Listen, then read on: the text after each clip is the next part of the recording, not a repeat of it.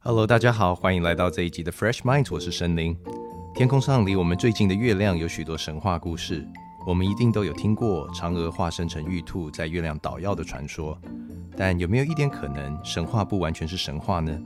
月亮上是否真的存在某些生物呢？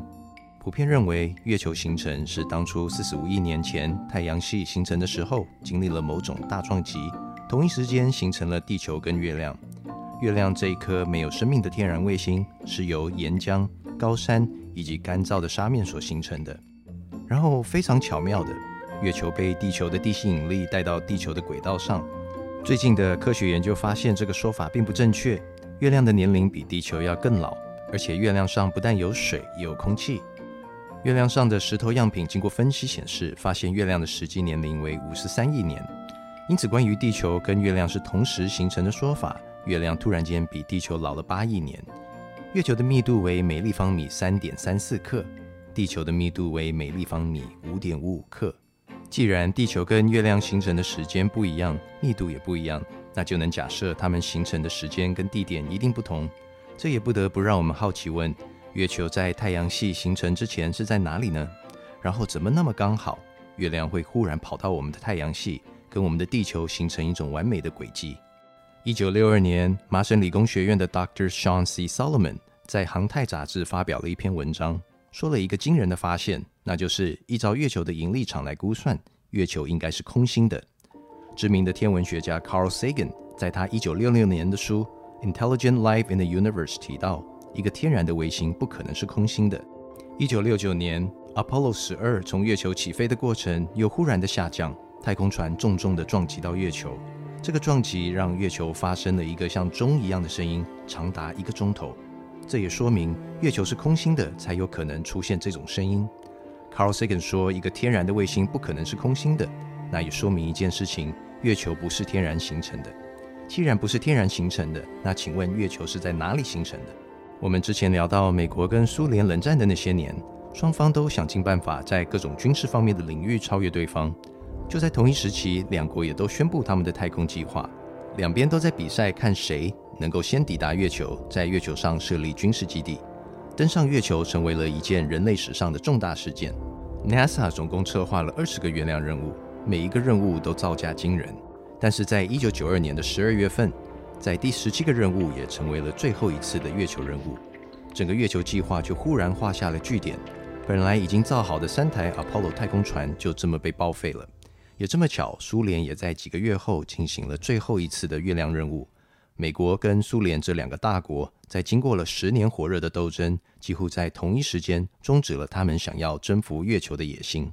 全世界都知道，美国跟苏联曾经想要在月亮上设立军事基地，但是在投入了庞大的资源之后，在成功登陆月球之后，最后这个事情没有发生。双方都在同一时间终止了月球计划。本来是敌对关系的大国，照理说彼此还在冷战，反而开始合作，成立国际太空站。两大国再也没有提关于去月球的事。我们绝对能确认的一件事情，那就是一定有关于月球的高画质相片。但是官方释放的所有相片都是低画质的。我们就连火星都看过高画质的相片，但是至今没有一张关于月亮的高画质相片被公开过。一九九四年的一月二十五号。美国太空总署 NASA 的外太空任务 Clementine Mission 从 Vandenberg Air Force Base 发射了 Clementine 探测器。Clementine 抵达月球之后，在一九九四年的二月二十六号到四月二十二号之间，大量的拍摄了整个月球百分之九十八的表面照片。这些影像很快就公开在 Clementine 的官方网站。但是拍摄的一百八十万张照片中，只有十七万张照片被公开。而且还被专家抓到，有人试图在照片上刻意修改某些东西。或许在那个时候的影像技术还不是很先进。透过我们现代最先进的影像技术，可以明显看得出这些相片是被 NASA 动过手脚的。在一九五零年前，地球上的望远镜技术在看月球上一到两公里的物体，看起来都会像是一个点那么大。但是在一九五零年到一九六零年之间，望远镜的技术已经进步到可以清楚看到月亮上的一个铜板，可想而知，无论是高清相机或者是高清望远镜，一定都有被拿来观察月球。一般的业余望远镜最多大约三到十四寸，只能看到月亮上比较大的东西，也就是说，用业余最顶尖的望远镜，月亮上一个棒球场那么大的物体也不一定能够看得清楚，看起来可能只会像是一个点。但是还是有很多人用自己购买的业余望远镜拍到了月亮上一些奇异现象，像是建筑物还有奇异的光。美国的 Palomar Observatory 天文台从1948年就有200寸的望远镜，但是至今没有一张关于月亮的高清影像被释放出。最高画质的望远镜也一直受到政府的管控。从1540年到1967年，记载了579个案例，有人在月亮上看到奇异发光现象。对于月球是一个死星球的概念，这个发光现象照理说是不可能发生的。而你可能会想，既然这么多人曾经看到这个现象，过去这么多的月球探测器花了极大的经费被送往月球，专门研究月球，一定会有更多关于奇异发光现象的报告。但是事实并不如此。而当美国跟苏联抵达月球的时候，没有一艘太空船选择在这些发光的地点降落。在一九九八年。科学家宣布在月亮上找到水，大约有六百亿吨的冰埋藏在月球的南北极底下。这个讯息也登上了全世界的头条新闻。而当 NASA 宣布发现水的时候，不久后也宣布月球有大气层，所以又有水又有空气，月球是死星球的概念已经不是事实了。月球照理说应该是一个最佳殖民的地方，它离地球最近，有阳光、空气还有水。但是对于两个已经投入了大量资源上月球的美国还有苏联，却再也没有提回去月球的事。主流科学对于月亮是一颗死星球的观念，从一九二零年来至今没有改变过。一九六九年，Apollo 十一的相机在月球表面捕捉到了一个雪茄状的物体，从尾巴的雾看起来在月球的大气层移动。一九七二年的 Apollo 十六的相机又捕捉到雪茄状的物体。我们上一回聊过遥视这种超能力。遥视在我们华人文化有千里眼、通灵的名称。这个超能力可以穿越时空去勘察任何东西，甚至外太空的世界。我们也曾经提到，美国跟苏联冷战的期间，双方也曾经企图使用像是遥视这种超能力来窃取敌人的军事机密。当时遥视最厉害、最知名的遥视者就是一个叫做 Ingo Swann 的人。Ingo Swann 是当时 CIA 遥视计划负责培训所有人的老师，整套遥视培训系统都是他发明的。可以算是西方遥视界的祖师爷。我们可以看到荧幕上是一九七三年，Ingo Swan 帮 CIA 遥视木星画的图。他用遥视看到木星旁有个环。NASA 的 Voyager 探测器在一九七九年六年后才抵达木星，才证实了 Ingo Swan 的说法，木星旁确实有个环。这份文件也发表在 CIA 的官方网站。Ingo Swann 在他的书中《Penetration》中提到，在一九七五年有一个秘密组织。以每天一千块美元的酬劳，聘请他用遥视去勘察月球背面的一些坐标。在这个过程中，Ingo Swan 看到了一些非常不可思议的东西。Ingo Swan 遥视月球的时候，描述他在陨石坑旁看到了一个三十几层楼高的高塔，高塔上充满了一排排的灯，还看到了雾雾的绿光。很明显，有人在月球上盖了一个基地，但是绝对不是地球人。在遥视的过程中，他看到了类似矿工的外星人。而且还被其中两个外星人发现，Eagle Swan 在遥视他们。很明显的，外星人同样有类似心电感应、遥视的超能力。很多人都认为美国登陆月球是假的，因为照片看起来都不够真实。但事实上，美国确实登上了月球。但是这些太空人回来都被警告不准说出他们所看到的东西，否则政府会要了他们的性命。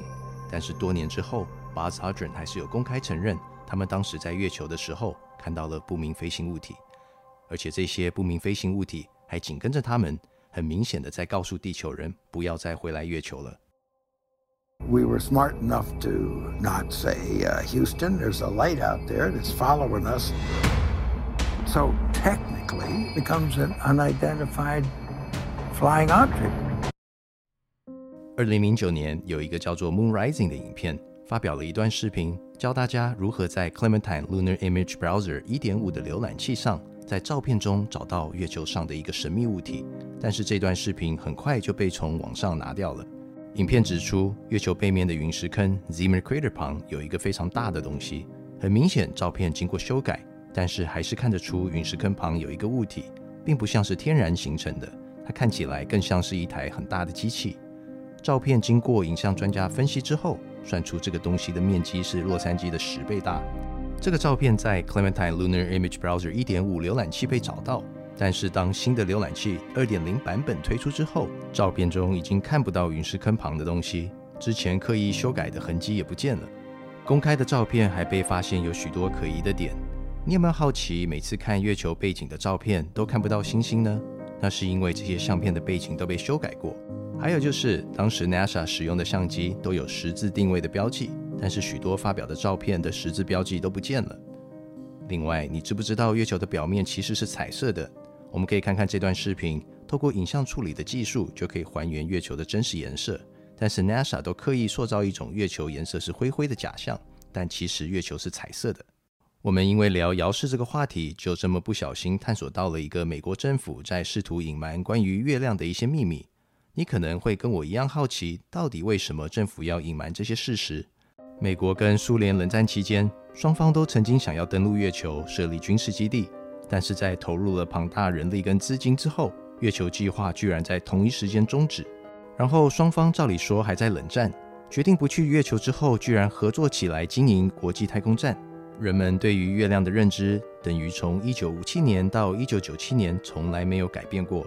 但是 NASA 一九九八年宣布月球上有水，还有大气层，说明月球绝对不是颗死星球。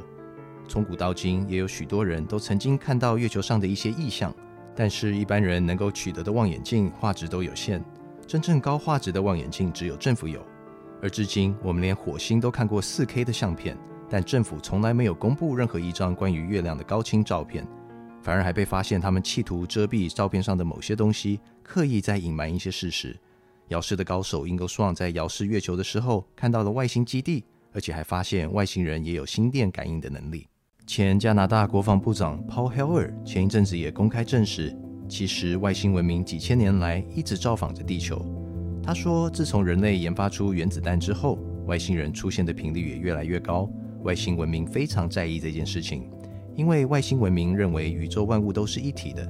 当地球人开始学会切割原子、引爆核子弹的这种行为，违反了宇宙的定律。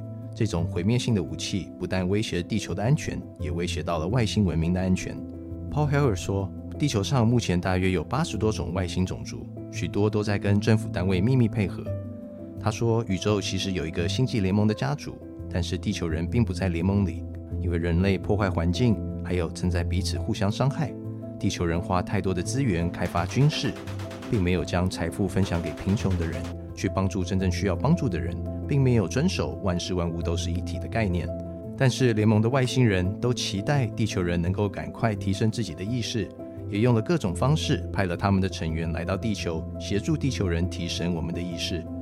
星际家族的成员知道地球上每一颗核子弹的位置。他们有能力解除这些核弹，所以地球人根本不需要担心核子战争，因为外星人不会让这件事情发生。曾经在美国国防部工作的员工出来证实，当他们试图引爆核子弹的现场出现了太空船，并且对弹头发射了光线，然后弹头就完全失灵了。